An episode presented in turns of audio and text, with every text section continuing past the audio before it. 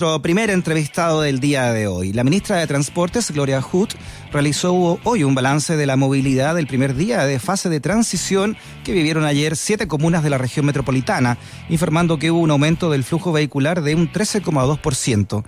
En tanto, el quinto reporte del estudio Movilidad y Contagios del COVID-19, elaborado por académicos de la Universidad de Chile, del Instituto Sistema Complejo de Ingeniería y la Universidad de Stanford, indican que una reducción de un 10% en la movilidad reduce también ¿ah? aproximadamente la tasa de contagio semanal en un 20%. Vamos a analizar la movilidad en la región y para eso estamos en contacto con el director del Instituto de Sistemas Complejos de Ingeniería y académico de la Universidad de Chile, Leonardo Vaso. ¿Cómo está Leonardo? Bienvenido a Razones Editoriales. Hola Freddy, gusto saludarte nuevo. Ha sido un tiempo ya. Sí, sí, hemos hablado harto, Leonardo, precisamente, bueno, en otras circunstancias también, ¿no? Pre-cuarentena, por otros temas. Pero que tienen que ver con la movilidad. Increíble cómo la, movilidad incide, Leonardo, en, en la baja de contagio. ¿eh? Es harto y, la verdad es que el resultado de ese reporte que, que tú mencionabas eh, tiene algo de sorpresa. Quizás todos nos acordamos cuando se, instauró la cuarentena total en Santiago, en la región metropolitana, que las autoridades y los expertos hablaban de eh, una baja esperada en los desplazamientos de la mitad, 50%. Eso es lo que queríamos todos. Y eso no ocurrió. No, estuvimos ni cerca de eso. De hecho, no estuvimos cerca de eso en ninguna parte de Chile. Em, con, con el cierre de los colegios y el quédate en casa, los desplazamientos bajaron como en 20%, y, lo que uno observa, si mira, si mira Chile en general, es que con la cuarentena las cosas bajan como 10% más nomás. Llegamos al 35%, fue una baja de, de, movilidad eh, modesta. Y sin embargo, eh, a lo largo de varias semanas, muchas más de las que hubiéramos querido, los contagios bajaron. Entonces ese 10% de, de, disminución de los desplazamientos adicional baja un 20% de los contagios semanal, hoy día en la región metropolitana nos tienen en el orden de los 600 contagios al diario. Claro, increíble esto que dice la Universidad de Stanford, eh, que con los académicos de la Universidad de Chile, que una reducción del 10% equivale también a una reducción del 20% de contagio. ¿eh? El doble se reduce en la medida que tú reduces la movilidad. Así es, y eso es lo que nos deja eh, muy, muy preocupados respecto de qué es lo que va a pasar en las próximas semanas cuando ahora ocurre el fenómeno inverso, cuando la movilidad comienza a recuperarse. Eh, ¿De qué manera vamos a evitar que, nos, que, tomemos el camino exactamente contrario del que veníamos? O sea, como ahora, a medida que la movilidad comienza a recuperarse, evitamos recorrer el camino inverso de que los contagios nos crezcan. Ese, es como el gran desafío de, este desconfinamiento. Eh, desandar el camino, sino que andar un camino diferente.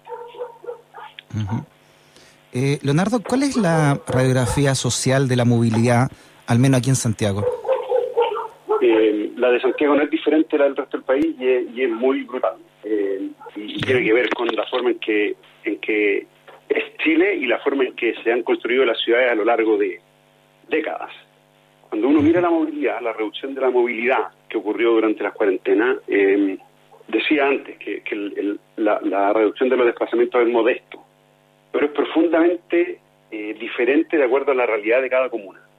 Eh, mientras más pobre y más periférica la comuna, menor es la reducción de movilidad. Y esto evidentemente no tiene que ver con que la gente sea irresponsable, sino que simplemente no son capaces de cumplir con las cuarentenas porque hay razones de precariedad, brecha digital, eh, necesidad de generar ingreso día a día, que genera necesidades de ir a proveerse de alimentos día a día y eso implica movimiento. Y, lo que es muy mm. tremendo es que la relación entre movimiento y contagios es muy directa y por lo tanto las comunas más pobres y más periféricas que reducen menos su movilidad tienen mayor tasa de contagio. Qué increíble eso también. ¿ah? O sea, otro otro factor que ha de nuevo la, que la pandemia, o sea, se, ve, se sabía, ¿no? Y, que, y los largos trayectos que día a día tenían que cumplir eh, trabajadores y trabajadores de ciertas comunas para llegar a sus puestos de trabajo era mucho mayor en, en comunas llamadas vulnerables o pobres, ¿no? que, las comunas más acomodadas. De todas maneras, y uno, si uno, si uno va a, mirar esto en detalle, y yo invito aquí a todos los auditores que en, www.ice.cl van a poder llegar a un visor. Hay un visor donde se pueden ver todos los movimientos, es un, mapa cartográfico y pueden ir y mirar lo que ustedes quieran, de verdad está, está todo súper eh, detallado gracias a, datos que tenemos con nuestra alianza Entel, que nos permite mirar datos anonimizados.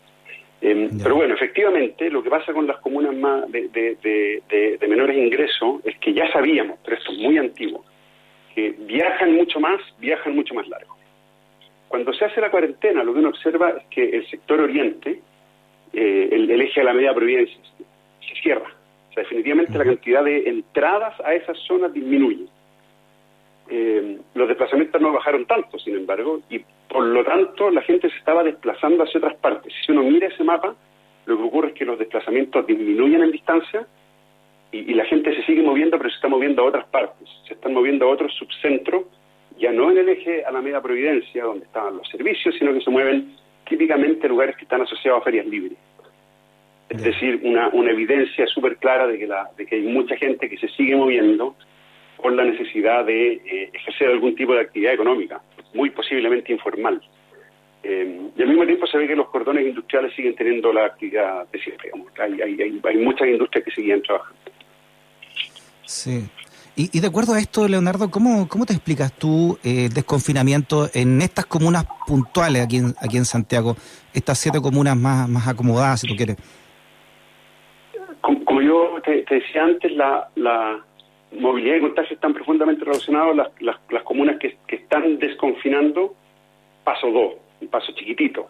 Pero aquellas que están desconfinando son aquellas que tuvieron mayor baja de movilidad y por lo tanto mayor eh, disminución en la tasa de contagios. Esas son las que se están desconfinando. Lo que, lo que queda por ver es que esta es una ciudad que está conectada. Entonces, cuando, cuando se abra el sector oriente, cuán cuán atractor va a ser para viajes que no deberían venir porque el resto de la ciudad está en cuarentena. Pero aún así es, posible que, esos viajes se atraigan, sobre todo cuando la gente necesita trabajar. Eh, entonces eso está por verse en los próximos días. Nosotros esperamos tener un, informe al respecto de cómo han variado entradas y salidas. Eh, la explicación es esa. La explicación es, estas son las comunas que tuvieron mayor baja de movilidad y por lo tanto eh, mayor disminución en su tasa de contagio y eso cumple con los eh, umbrales que, quedaron planteados. Claro, me imagino lo que está. Bueno, vamos a tener más rato un contacto con, la Araucanía, ¿no? Que allá está. Pasaron directamente a la fase, a fase 4, o sea, eh, apertura de, restaurantes, cines, con, algunas restricciones, pero apertura al fin y al cabo. Es, complicado. ¿ah? Yo, yo eh, un ratito más voy a estar en un foro con la, con la ministra de Transporte. Eh, yo en particular tengo, tengo re buena impresión, pero tenemos que estar preparados en muchas cosas diferentes si no queremos desandar el camino. Eh, si es que vamos a querer comenzar a desconfinar, tenemos que estar seguros de que la gente va a poder no estar hacinada en transporte público. Podemos, podemos, podemos tomar decisiones respecto de que, eh, con, con, mucha pena, pero que no se abran los restaurantes, que no se abran los cines, que no se abran los gimnasios, pero la gente para trabajar va a tener que moverse. Y en ciudades grandes como la región metropolitana, la gente se mueve en muchas comunas. Es mucho tiempo en transporte público. Si, si no hacemos algo con el transporte público, entonces vamos a desandar el camino. Yo no sé si estamos preparados. sí, y por, último, por último, Leonardo, tú dijiste que, que las, la realidad de la región metropolitana era, era muy comparable con otras regiones. ¿Hay, ¿Hay, algún estudio también de, de, regiones de cómo se está dando esta movilidad? ¿Está también tan marcado el factor socioeconómico en la forma en que se da esta movilidad? Así es, nosotros tenemos estudios de la región metropolitana, eh, vamos como en el séptimo estudio de la región metropolitana, pero tenemos equipos trabajando en, el Gran Valparaíso y en, y en Biobío Ñuble. Y lo que uno observa es similar. Eh, con, el cierre de colegios se alcanzó una baja movilidad de cerca del 20%, eh, y cuando se, se aplica una, una medida como cuarentena baja un poquito más, pero estamos nos movemos siempre entre el 30 y el 40%, eh, y es similar el, efecto es similar en términos de, la, de los estratos socioeconómicos. Entonces el panorama, el panorama país es parecido, el efecto es desigual de acuerdo a estratos socioeconómicos y las bajas de movilidad que, todos esperábamos eh, simplemente no han ocurrido y yo creo ya que no van a ser factibles, que no, no, no va a ser posible conseguir algo mucho mayor que eso, entonces vamos a, comenzar a tener que descubrir cuál es nuestro nuestro baile entre que salimos y nos guardamos, que nos permita mantenernos. mantener los servicios de salud operativos con espacio. Muy bien, el doctor en Economía y Políticas de Transporte, profesor titular de la Universidad de Chile y también director del Instituto de Sistemas Complejos de Ingeniería, Leonardo Vaso, en Razones Editoriales. Leonardo, un abrazo grande, muchas gracias por tu conversación. Un abrazo, Freddy, esté muy bien. Igual, chao. Que nunca te discriminen por razones editoriales. Radio USACH 94.5, el dial de un mundo que cambia.